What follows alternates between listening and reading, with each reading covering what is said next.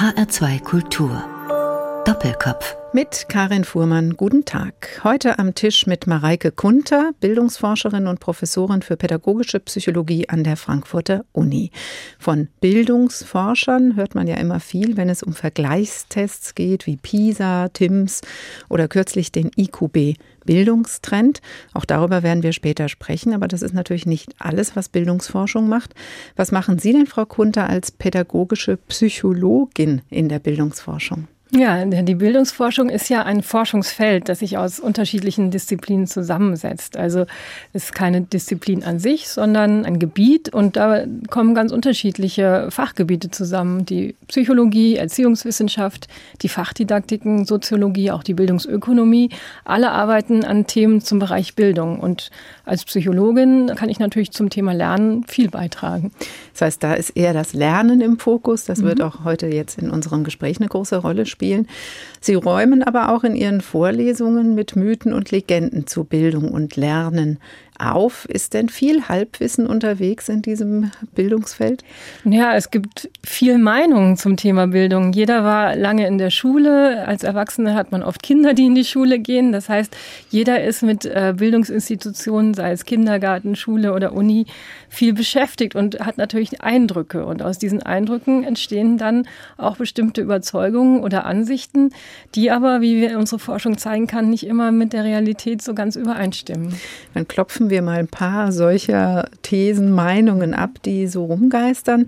Einige allgemeine Annahmen zum Lernen gibt es ja zum Beispiel auch, dass selbstständiges Lernen das A und O ist, dass wenn die Kinder selber was erfahren, dass dabei am meisten rüberkommt. Stimmt das mhm. so?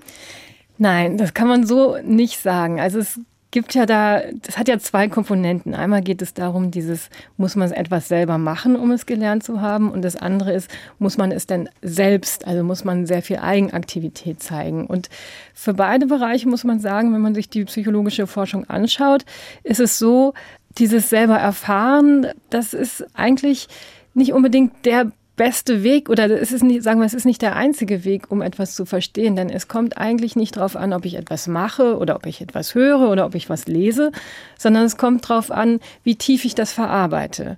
Das heißt, ich kann mich berieseln lassen, wenn mir jemand irgendetwas erzählt, aber ich kann auch irgendetwas machen, ganz geistesabwesend. Und in beiden Fällen habe ich keine tiefe Verarbeitung. Wenn ich aber einen sehr ansprechenden Vortrag höre und dabei mitdenke, dann habe ich eine ganz andere Verarbeitungstiefe und dann merke ich mir zum Beispiel etwas viel besser, als wenn ich das nebenbei, selbst wenn ich es selber gemacht habe. Also es ist nicht die Sinnesmodalität, auf die es ankommt, sondern die Tiefe der Verarbeitung. Das werden wir später nochmal ja. vertiefen. Ja. Passend zu Ihren Formulierungen schauen wir uns nochmal auf der anderen Seite der Bildungsdebatte auch eine Überzeugung an, die man häufig hört. Es ist zu viel sogenannte Kuschelpädagogik in den Schulen mittlerweile angekommen. Leistung zählt nicht mehr und auch die Starken werden nicht mehr genug gefordert und gefördert. Ist da was dran? Auch da ist wieder so ein bestimmtes Bild von Lernen, nämlich ein Bild von Lernen, das dahinter steht, dass man äh, wie so ein Sender-Empfänger-Modell, also es wird äh, Wissen gegeben und die Lernenden nehmen das auf. Natürlich ist es so, Lernen ist ein aktiver Prozess und äh, Schülerinnen und Schüler müssen sich schon selbstständig auch mit dem Thema auseinandersetzen.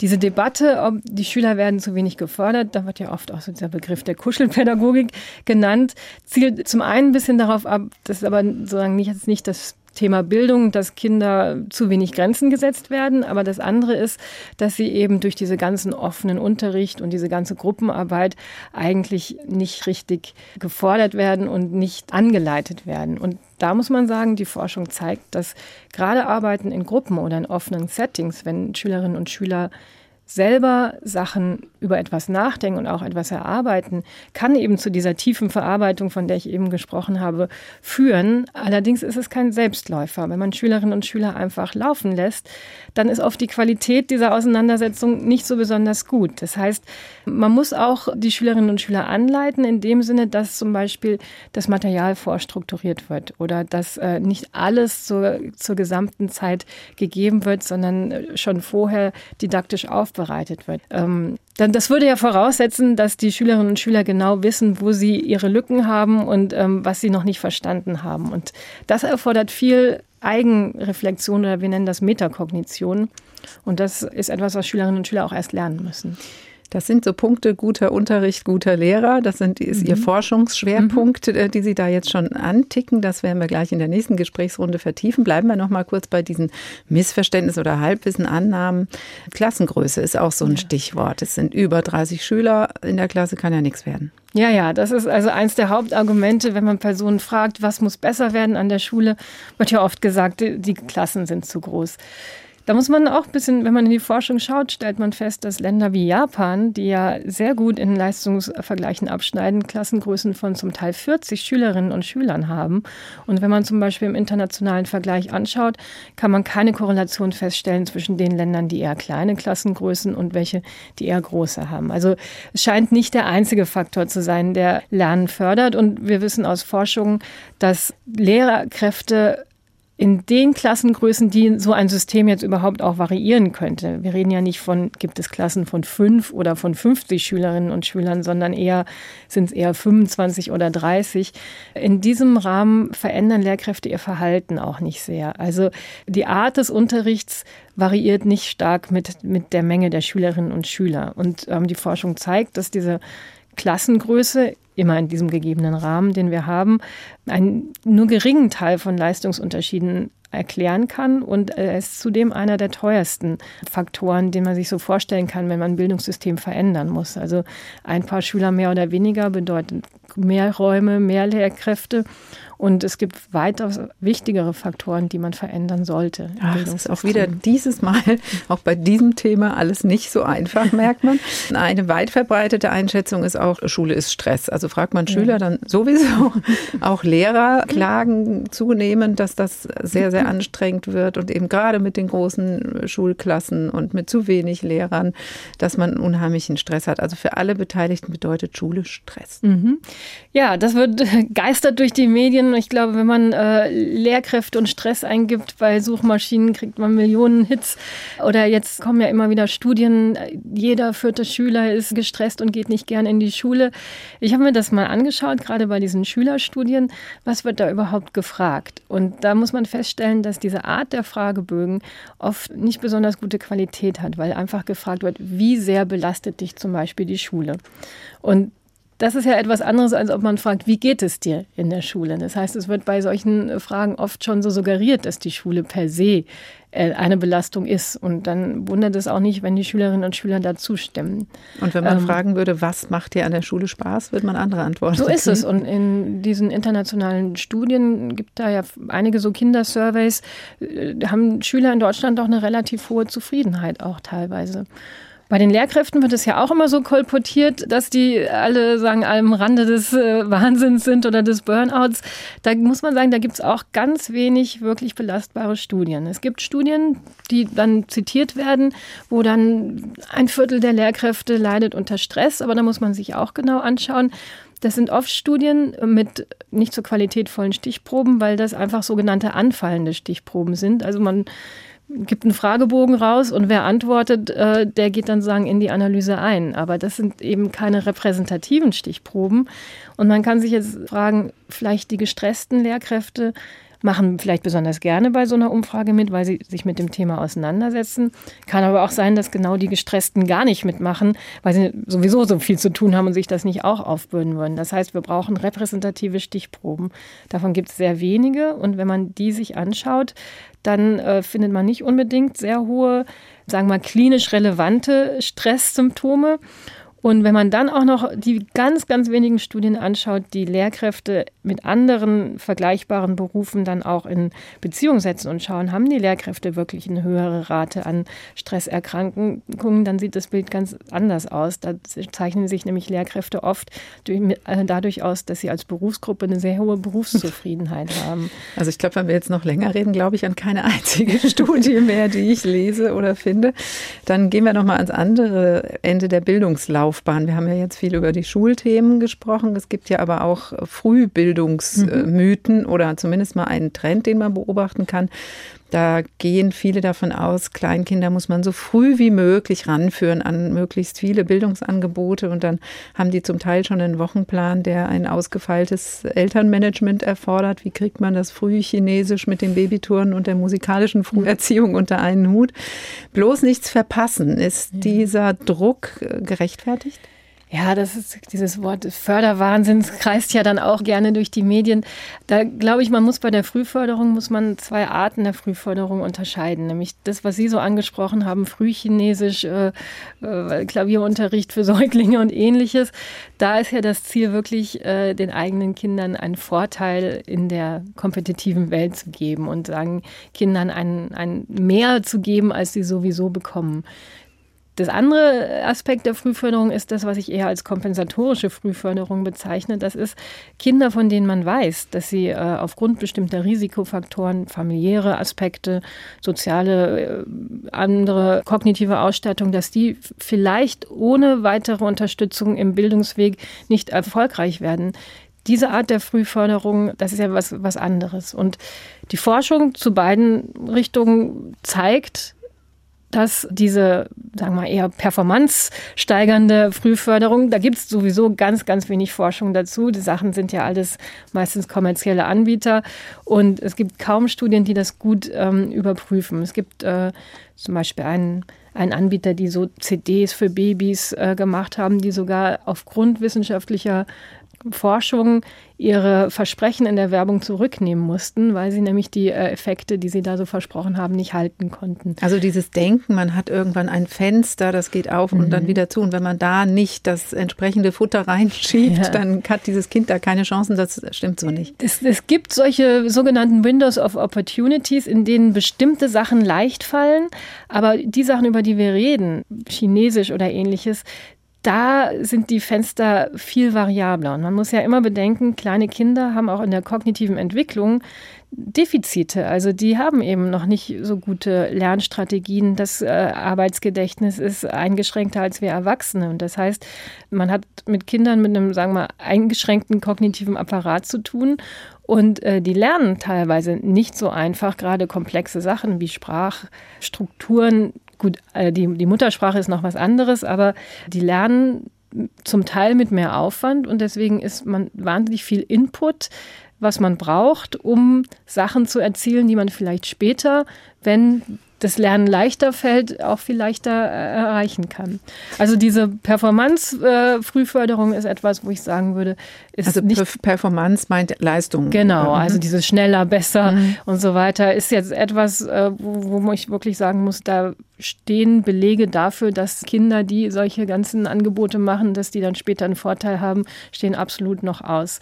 Anders ist es, wenn ich das noch sagen mhm. darf, mit diesem sehr wichtigen anderen Bereich der Frühförderung, nämlich Ansätzen an Kindern, die Förderung wirklich nötig haben. Da wissen wir Befunde aus äh, ja, verschiedenen Längsschnittstudien, dass frühe Programme, die sich gezielt an Kinder, zum Beispiel aus Risikofamilien wenden, dass man damit sehr, sehr viel erreichen kann sagt die Bildungsforscherin Mareike Kunter. Sie haben einen Song mitgebracht, bevor wir gleich über Ihren Forschungsschwerpunkt guten Unterricht, gute Lehrer sprechen. Und zwar einen Song von Reinhard May, Zeugnistag. Was verbinden Sie mhm. damit?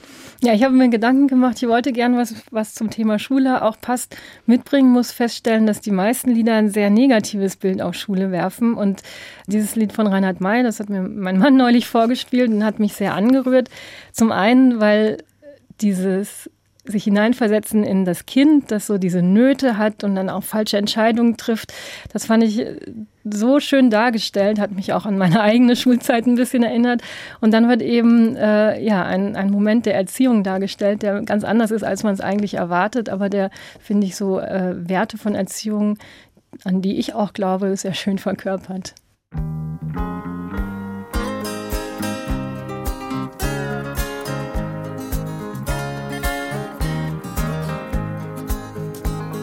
Ich denke, ich muss so zwölf Jahre alt gewesen sein. Und wieder einmal war es Zeugnistag. Nur diesmal dachte ich, bricht das Schulhaus am Dachgestühl ein, als meines weiß und hässlich vor mir lag. Dabei waren meine Hoffnungen keineswegs hochgeschraubt. Ich war ein fauler Hund und obendrein. Höchst eigenwillig, doch trotzdem hätte ich nie geglaubt, so ein totaler Versager zu sein. Ein totaler Versager zu sein. Ich wünsche den Kindern Eltern, die aus diesem Holz geschnitten sind, offensichtlich keine gute Schulerfahrung hat Reinhard May da gemacht, aber mit den Eltern hat es gestimmt. Der H2 Doppelkopf mit der Bildungsforscherin Mareike Kunter, Professorin für pädagogische Psychologie an der Uni Frankfurt, Gastgeberin Karin Fuhrmann. Und so hat jeder und jede seine eigene Schulerfahrung gemacht. Sie haben es vorhin schon gesagt, Frau Kunter, dann vielleicht noch die mit den eigenen Kindern dazu und schon wissen alle, was nicht funktioniert und wie es eigentlich aussehen müsste in der Schule. Schule haben, glaube ich, auch viele Lehrer mitzukämpfen, dass sie mit diesen Eltern dann zu tun haben. Einige Irrtümer haben wir jetzt schon aufgeklärt und wir haben gehört, dass bei vielen diesen Irrtümern dahinter steckt, dass die Frage, was ist guter Unterricht, eigentlich so schwer zu beantworten ist. Und wenn man jetzt 20 Leute fragt, kriegt man wahrscheinlich 30 Meinungen dazu. Wie ist denn Ihre professionelle Antwort? Was ist guter Unterricht? Guter Unterricht, das ist eine Frage der Sichtweise. Also wir haben ja vorhin gesagt, manche finden die Schule zu einengend, die wollen mehr, mehr offene Lerngelegenheiten, andere meinen, die Schule hat zu wenig Leistungsdruck, die wollen mehr stärker strukturierte Lernsituationen. Das heißt, gut äh, ist etwas, was immer viel mit unseren eigenen Wertvorstellungen zu tun hat und also ein eher normativer Begriff. Und ein amerikanischer Forscher, Berliner, hat das ganz schön auseinandergenommen, hat eben gesagt, guter Unterricht, das hat was mit unseren Werten zu tun. Das heißt aber nicht unbedingt, dass man darüber weiß, was wirklich effektiv ist. Das heißt, es gibt auch sowas wie den effektiven Unterricht. Sagen, werden die Lernziele wirklich erreicht? Da kann man jetzt natürlich irgendwie auch gleich an irgendwelchen BIMS-Unterricht, wie man so unser Bild vielleicht von asiatischen Schulen ist, wo irgendwie nur was durchgedrückt wird, der mag dann vielleicht sehr effektiv sein, aber es ist die Frage, ob es unseren Wertvorstellungen entspricht. Und, Bei ähm, den PISA-Studien schneiden die ja immer ganz gut Die schneiden gut, die sind sehr effektiv in diesem Sinne. Und jetzt müssen wir das zusammenbringen, dieses Gut, also unsere Wertvorstellung und das Outcome, also das Ergebnis. Und der Begriff, den ich dann gerne verwende, eben ausgehend von diesem Modell von Berliner, ist dann Qualität sinnvoller Unterricht. Das ist also ein Unterricht, der die Lernziele erreicht, der aber auch in Einklang mit unseren Wertvorstellungen und pädagogischen Normen ist. Mhm. Und wie sind diese pädagogischen Normen oder Wertvorstellungen? Wie definieren Sie die? Ja, das ähm, sagen, was soll Schule erreichen? Schule soll die Schülerinnen und Schüler zu mündigen Bürgern machen. Das heißt, sie müssen bestimmte äh, Fachwissen, Fachkompetenzen haben. Sie sollen aber auch fachübergreifend Schlüsselkompetenzen erwerben, sowas wie, also Lesefähigkeit ist ja etwas, was man in allen Bereichen braucht. Aspekte des selbstregulierten Lernens, kann ich mein eigenes Lernen steuern, aber dann auch sowas wie Persönlichkeitsbildung. Habe ich bestimmte Interessen? Gibt es Bereiche, in denen ich mich stark fühle? Sachen, äh, denen mich ich mehr zuwenden möchte? Das sind also so kognitive und eher auch affektiv motivationale Lernziele, die beide erreicht werden sollten in dem qualitätvollen Unterricht. Jetzt haben Sie ja vorhin schon gesagt, Frau Kunter, so dieses selbstständige Lernen ist das A und O, das ist ein Mythos. Das stimmt so nicht. Also dieses, ich würde es mal auch mhm. entdeckendes Lernen, wird es, glaube ich, eher in der Fachsprache genannt, ist es nicht allein, was Kinder brauchen oder was einen Unterricht dann gut macht.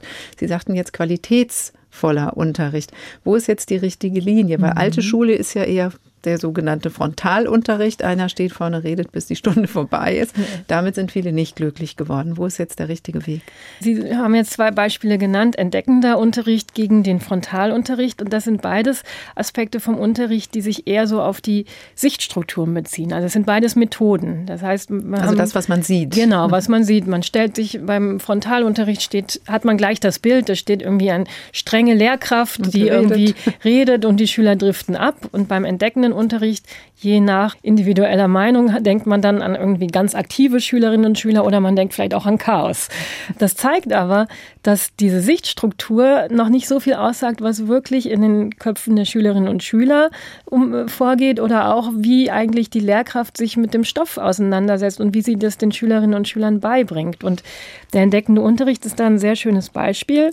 Da gab es in der, ja, in der pädagogischen Psychologie eine große Debatte. Also es wurde sagen, als das Neueste sehr gehypt und dann kam aber ein zwei Überblicksartikel vor etwas mehr als zehn Jahren, die gezeigt haben, so tolle Effekte hat der auch gar nicht. Und dann gab es wieder Forschung zurück, also eine sehr lebhafte Debatte. Und was man jetzt schließlich nach all diesen äh, Jahren der Forschung weiß, ist, entdeckender Unterricht per se, Schülerinnen und Schüler machen lassen, kann gut sein ist es aber nicht automatisch, sondern es kommt darauf an, dass die Lehrkraft entsprechende kognitiv aktivierende Angebote auch macht und vor allen Dingen die Schülerinnen und Schüler unterstützt. Sie einfach nur lau laufen zu lassen und einfach nur überall reinschnuppern und irgendwie machen, das ist kein guter entdeckender Unterricht, aber wichtig ist, dass die Lehrkraft mit den Schülern arbeitet, auch also in diesem so offenen Kontext. So ein Mittelding ja. dann mhm. eigentlich. Mhm. Also meine Söhne zum Beispiel sind gerade mit in AGs beschäftigt, in denen Mathe zum Beispiel mit Kunst, Architektur, zusammengebracht wird oder Physik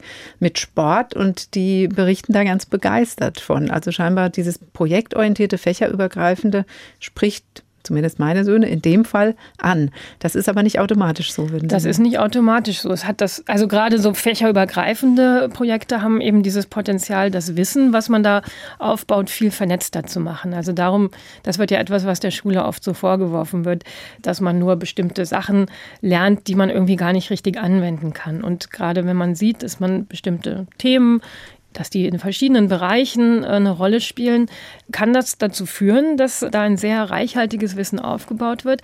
Aber auch hier würde ich sagen, es kommt drauf an. Und es kommt drauf an, äh, was für Aufgaben werden da wirklich gegeben. Also ich muss dran denken, ich hatte mal eine Projektwoche Thema Japan und wir mussten den ganzen Tag nur japanische Schriftzeichen malen. Das war überhaupt nicht kognitiv anregend, sondern da haben wir was gemacht, aber was habe ich davon gelernt? Also sinnvoller wäre gewesen, irgendwie da mehr zum Nachdenken anzuregen. Und das ist eher das Entscheidende, also die sogenannten tiefen Strukturen. Welche kognitiven Prozesse werden bei den Schülerinnen und Schülern ausgelöst und wie werden sie begleitet?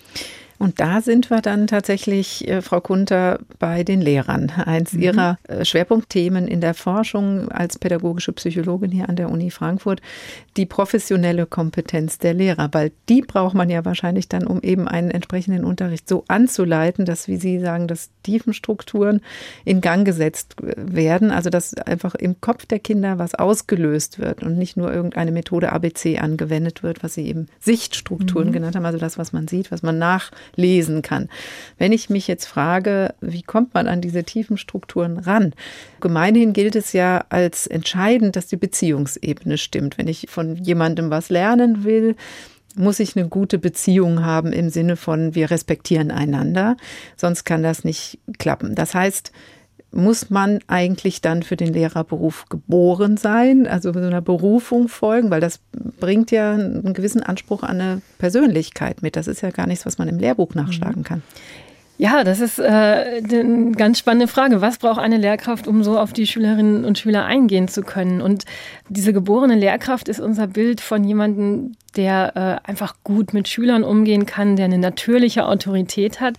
Das Interessante ist aber, dass die Forschung zeigt, dass zum Beispiel sowas wie eine gute Beziehung so auch sehr stark damit zu tun hat, wie sicher ist jemand in einem Fach. Also das haben wir auch in einer Studie feststellen können, dass Lehrkräfte, die gutes fachdidaktisches Wissen haben, die also ihr Fach gut vermitteln können, dass die von den Schülern auch als unterstützender wahrgenommen werden. Offensichtlich, weil diese Lehrkräfte gut auch verstehen können, was können Schülerinnen und Schüler vielleicht nicht verstehen oder mehr Beispiele geben können und die Schüler fühlen sich dann auch mehr begleitet. Also, Aber da ist der, der super Mathe-Student automatisch dann der bessere Lehrer? Das würde ich sagen, nein, das ist er nicht, denn der hat das Fachwissen, der kennt sein Fach gut, aber es gibt eben einen weiteren Bereich des Wissens, der eng damit verbunden ist, aber nicht das gleiche.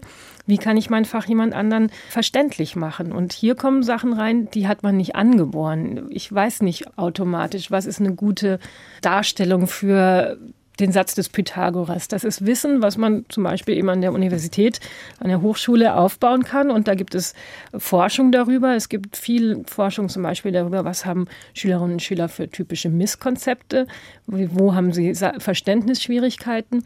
Und solche Sachen muss man als Lehrkraft wissen. Man muss wissen, wenn das Thema, was ich habe, wann wird es schwierig, was haben Schülerinnen und Schüler für Irrtümer darüber.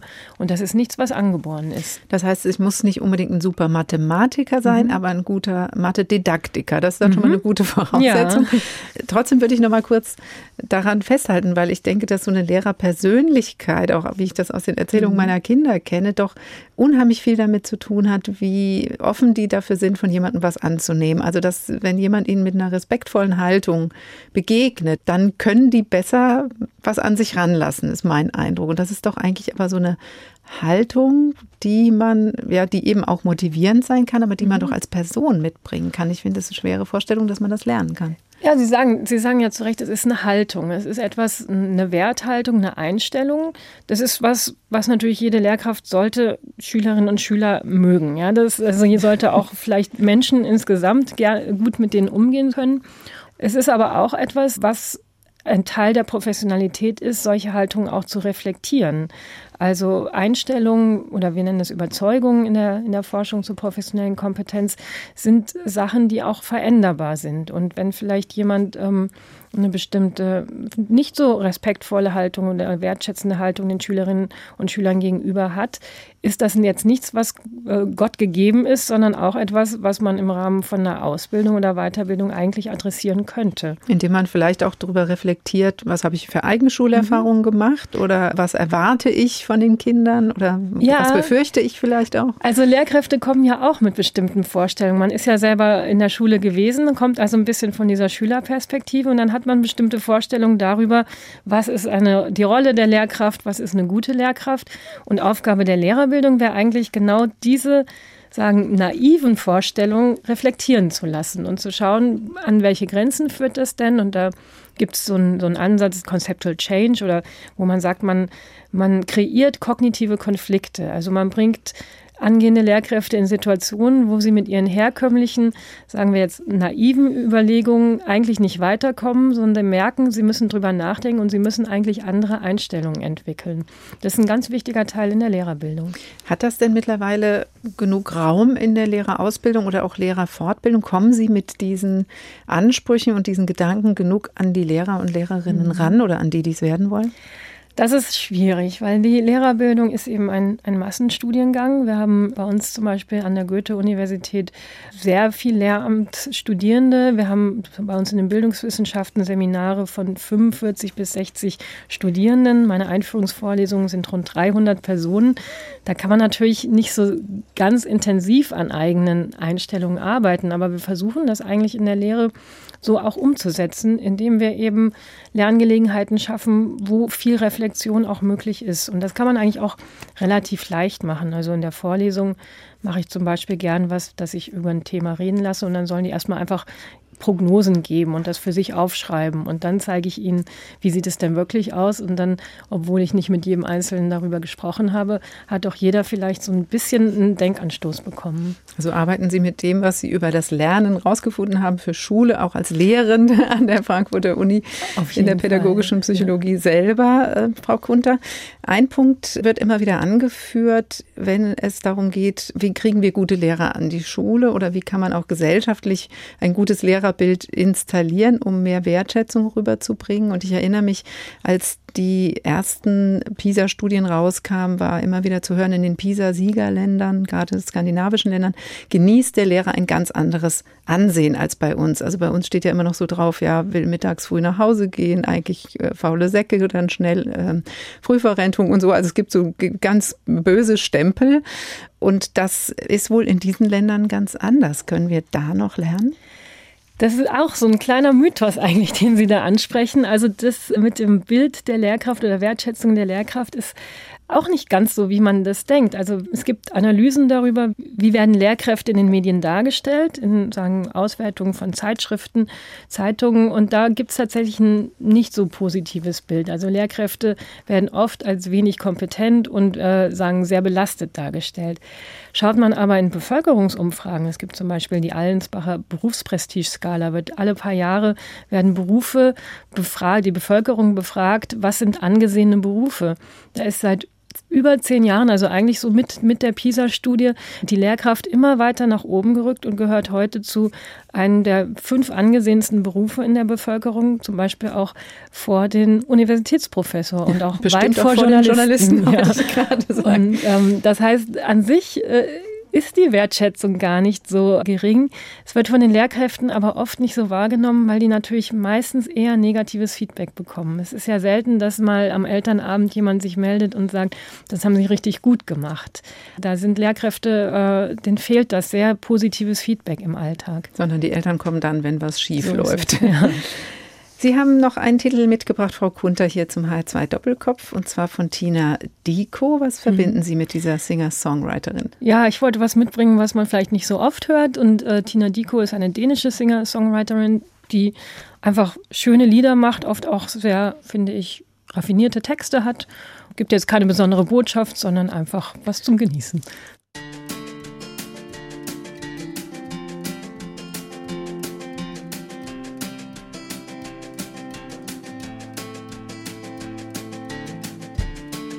Sing a song of change if no one can imagine life outside the beaten track?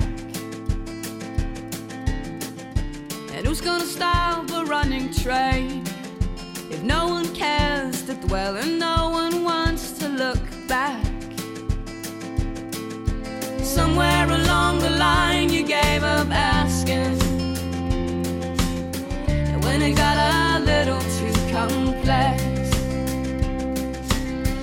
But if you don't question what has been, does it mean that you don't care what's coming next? You got no one to follow, and no one will follow you. Ain't that a relief?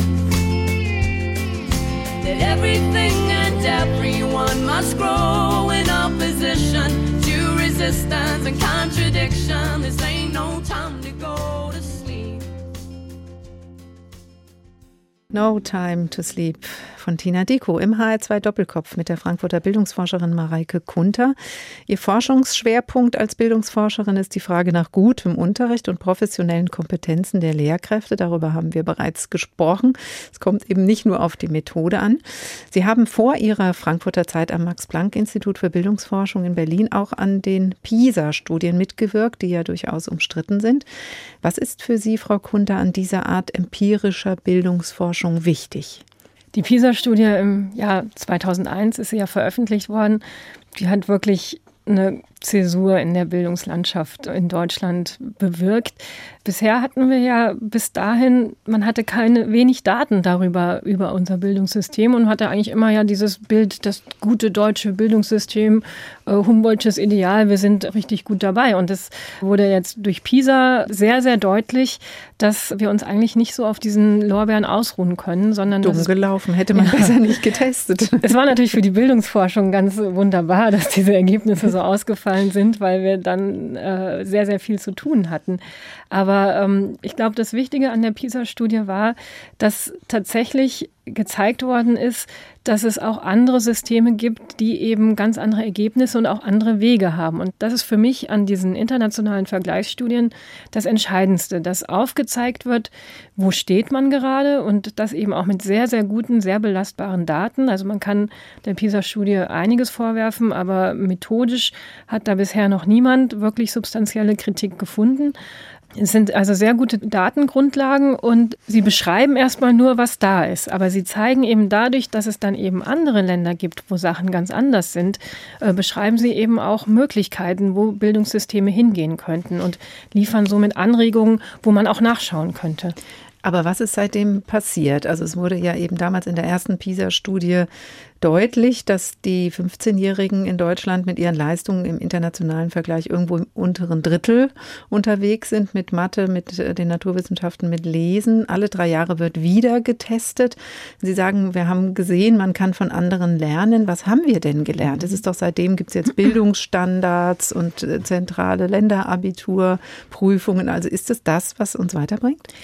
Ich glaube, was man als erstes gelernt hat, ist, dass Bildung wichtig ist. Also, dass Bildung etwas ist, was wir als Land als wichtigste Stelle vielleicht setzen müssen. Ich meine, damals wurde Bildungsministerium wurde eher als Gedöns abgetan und heute sagt man, es ist unsere wichtigste Ressource. Und ich glaube, das ist das erste, ganz entscheidende, dass die Bildung als Wert in unserer Gesellschaft in den Vordergrund gerückt worden ist. Und wir sehen an PISA, dass diese Wertschätzung, diese Aufmerksamkeit, dieses Versuchen, andere Wege zu gehen, auch Früchte getragen hat. Denn jetzt, wenn man einfach nur die Leistungswerte anschaut von Schülerinnen und Schülern, ist Deutschland ja jetzt längst nicht mehr in, also in allen drei Fächern, hat sich in, eher im oberen Bereich auch etabliert. Was allerdings ja noch geblieben ist, ist die große Heterogenität in unserer Schülerschaft. Und, in den Leistungen der Schülerschaft. Ja, die Leistungen sind, fallen auseinander. Mhm. Und was auch geblieben ist und sehr hartnäckig ist, ist eben der Zusammenhang von Herkunft und Bildungsabschluss. Und da fallen wir in Deutschland auch im internationalen Vergleich immer wieder negativ auf, auch wenn es wohl so ein bisschen nach oben geht. Aber warum kann man da nicht von anderen lernen? Ich denke, das versucht man von anderen zu lernen, aber es gibt da eben auch nicht das eine Rezept. Eine Initiative, die ja auch vor diesem Hintergrund gestartet ist, war diese Ganztagsschuleninitiative, die ja explizit versuchen sollte, gerade bildungsferneren Schülern mehr Unterstützung zu geben. Da zeigen die Ergebnisse, dass das nicht der eine Weg ist, es hat auch mit unserem gegliederten Schulsystem zu tun. Es wird relativ früh über die Schullaufbahn der Schülerinnen und Schüler entschieden. Und also dass nach der ähm, vierten getrennt ja. wird zwischen Hauptreal, ja. Gesamtschule gibt es natürlich auch, aber und Gymnasium. Und wir wissen zum Beispiel, ähm, dass diese Empfehlung, wer auf welche Schule geht, eben auch durch Stereotype über bestimmte Schülergruppen auch geleitet werden. Also die Wahrscheinlichkeit, dass ein Kind aus einem, sagen eher bildungsnahen Elternhintergrund eine Empfehlung fürs Gymnasium bekommt, ist höher als für ein Kind, das bei gleicher Leistung aber eher aus einem bildungsfernen Elternhaus kommt. Und ähm, das denke ich, ist aber auch ein gewisses Abbild in unserer Gesellschaft, das doch relativ stark segregiert wird im Nachdenken über also bestimmte Personengruppen. Mhm. Das ist jetzt gerade wieder bei dem IQB Bildungstrend passiert. Das ist eine Art nationale PISA-Studie des Instituts für Qualitätsentwicklung im Bildungswesen, beauftragt immer durch die Kultusminister der Länder. Und da geht es um die Neunklässler und da wurde festgestellt, dass die Leistungen nur stabil geblieben sind und sich nicht verbessert haben seit 2012. Und der Schluss wurde gezogen, Zuwanderung und Inklusion beeinflussen den Leistungsschnitt in den untersuchten MINT-Fächern, also Mathe, Informatik, Naturwissenschaften und Technik. Das heißt, deswegen sind die Schüler nicht besser geworden. Im Schnitt äh, bedeutet das denn auch, dass das Bildungssystem mit den Kindern, die nun mal in den Schulen sind, jetzt an seine Grenzen kommt? Das wissen wir ja noch nicht, ob es an die Grenzen kommt. Wir können jetzt festhalten, wir haben Umwälzungen in der Schülerpopulation gehabt. Also es sind jetzt andere Schülerinnen und Schüler an den Schulen und mit dieser Veränderung gab es keinen Leistungseinbruch. Also ich würde das auch sagen, es ist erstmal eine gute Botschaft in dem Sinne, dass diese Herausforderungen, die auf unser Bildungssystem eingeströmt sind, dass die auch bewältigt worden sind. Die Frage ist jetzt natürlich, wie geht es weiter? Also jetzt haben wir uns konsolidiert und äh, jetzt wäre es natürlich in Zukunft schade, wenn es dann nicht auch noch besser werden würde. Der Blick ist ja, das sind die falschen Schüler. Mhm. Ähm, Frau Kunter, können Sie ja. als Bildungsforscherin denn damit leben, dass man sagt, okay, da haben wir jetzt halt andere Schüler, da kommen wir jetzt nicht mehr so voran? Ja, das ist etwas, was mich auch ein bisschen äh, sagen, äh, daran stört, wenn man gleich sagt, das sind diese Herausforderungen. Das äh, zeigt eben erstmal so diese Idee, wir haben ein Bildungssystem und das ist nicht ausgestattet für die sagen inklusiv beschulten Schülerinnen und Schüler oder die Schülerinnen, also die Kinder mit Behinderung genau oder die Schülerinnen und Schüler mit äh, Flüchtlingshintergrund und das äh, ist glaube ich etwas wo die Schule noch ein bisschen umdenken sollte. Und da kann man auch sicherlich wieder auch von anderen Ländern lernen. Also es gibt Länder, wo zum Beispiel Inklusion schon immer praktiziert worden ist, die nie Sonderschulen hatten. Oder andere Länder, die immer viel mit Flüchtlingskindern, mit Zuwanderung zu tun hatten und die problematisieren dieses Thema gar nicht so. Also ich war in Finnland mal bei einem Schulbesuch und habe da auch den Direktor dann gefragt, ja, wie sie denn so mit dieser Leistungsheterogenität umgehen.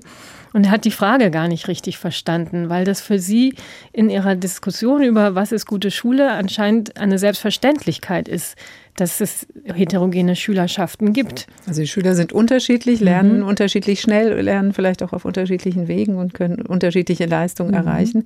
Da müssten wir uns vielleicht besser dran gewöhnen. Heißt es denn, es gibt, da haben wir ja über Ihren Forschungsschwerpunkt auch eben länger geredet, gibt es den guten Unterricht für alle vielleicht tatsächlich? Ja, und ich würde sagen, der gute oder sagen wir in dem Sinne qualitätvolle Unterricht ist eben ein Unterricht, der gut strukturiert ist, wo die Abläufe klar sind, wo die Schülerinnen und Schüler zum Denken angeregt werden und wo die Lehrkraft unterstützt. Und diese sogenannten tiefen Strukturen, die äh, lassen sich umsetzen bei jenen Schülerinnen und Schülern. Und unsere Forschung zeigt, dass gerade Kinder, die eben gewisse Benachteiligungen aufweisen, sei es irgendwie familiäre, Bildungs, bildungsferne Familien oder Migrationshintergrund, dass die gerade von einem solchen qualitätvollen Unterricht profitieren. Das heißt, man sollte vielleicht nicht so viel immer nur drüber nachdenken, wie kann man den Unterricht jetzt öffnen durch bestimmte Gruppenarbeiten oder spezielle Formate, sondern auch hier würde ich sagen, es kommt wieder auf die Qualität der Interaktionen in der eigentlichen Lernsituation drauf an. Und je besser die ist, desto mhm. besser kann auf die einzelnen Schüler und Schülerinnen eingegangen ja. werden. Ja. Sie sind seit 2010 Professorin für pädagogische Psychologie an der Uni Frankfurt und haben davor am Max-Planck-Institut für Bildungsforschung gearbeitet gerade ausgezeichnet worden als Scientist of the Year, Frau Kunter. Dieser Preis wird vergeben von der Alfons und Gertrud Kassel Stiftung. Also Sie sind fleißig. Jetzt kam noch eine Herausforderung dazu. Vor zweieinhalb Jahren sind Zwillinge in ihr Leben gewirbelt. Also Frau im Wissenschaftsbetrieb, das ist ja sicher schon so ein Faktor. Wenn man ihre Veröffentlichungen anschaut, sind sie häufig mit männlichen Namen zusammen unterwegs, auch den großen Bildungsforschern in Deutschland. Da waren Sie als Frau, haben Sie sich durchgesetzt? Wie ist es als Mutter im Wissenschaftsbetrieb? Da muss ich schon ganz schön umlernen. Also bevor die Kinder kamen, hatte ich immer Zeit für die Arbeit und wenn mal was dringend war, konnte ich auch mal am Wochenende oder irgendwie abends noch was machen. Und jetzt muss ich feststellen, dass die Zeit begrenzt ist, die ich überhaupt zur Arbeit habe und dass auch die Ressourcen äh, begrenzt sind. Also zum Beispiel Thema Schlafen. No also time to sleep. No time to sleep haben wir gehört. Also ich merke, dass es schwieriger ist, die hohe Produktivität aufrechtzuerhalten. Und meine Bewunderung ist jetzt viel größer geworden für all diejenigen, die das eben auch schon gemacht haben und das vor allen Dingen auch eher in der Qualifikationsphase gemacht haben. Ich bin ja jetzt relativ komfortabel. Ich konnte meine Karriere verfolgen und da alles reingeben und kann das jetzt aus einer relativ komfortablen Warte aus auch mal vielleicht einen Schritt zurückgehen. Es ist schon eine besondere Herausforderung. Aber Sie sind weiter Forscherin, Sie sind weiter Professorin an der Frankfurter Uni. Was sind denn Ihre nächsten Forschungswünsche, Forschungsvorhaben?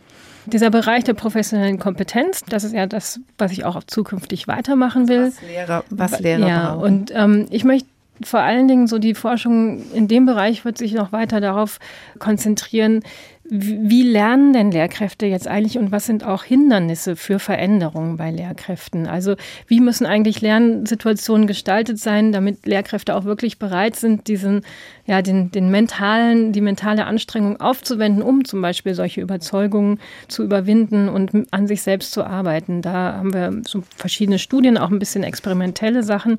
Also noch mehr zu verstehen, wie kann man Veränderungen bei Lehrkräften anstoßen, ist so der eine Bereich und in diesem Bereich Unterricht, da möchte ich gern oder bin ich auch ein bisschen jetzt schon daran, noch mehr verstehen, gerade die Kinder, die sich schwerer tun an der Schule, also die sogenannten Risikokinder. Wie soll dieser Unterricht wirklich gestaltet sein, damit die gut davon profitieren? Sie haben uns noch einen Song mitgebracht, mhm. Mareike Kunter von Bruce Springsteen, The River. Alles fließt.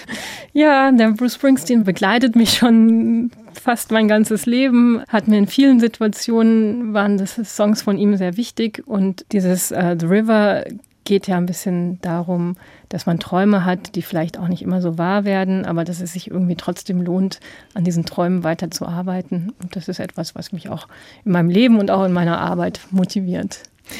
Vielen Dank, dass Sie bei uns waren. Mareike Kunter, Bildungsforscherin und Professorin für pädagogische Psychologie an der Uni Frankfurt. Und das war der Doppelkopf in HR2 Kultur. Ich heiße Karin Fuhrmann und wünsche Ihnen noch einen schönen Tag.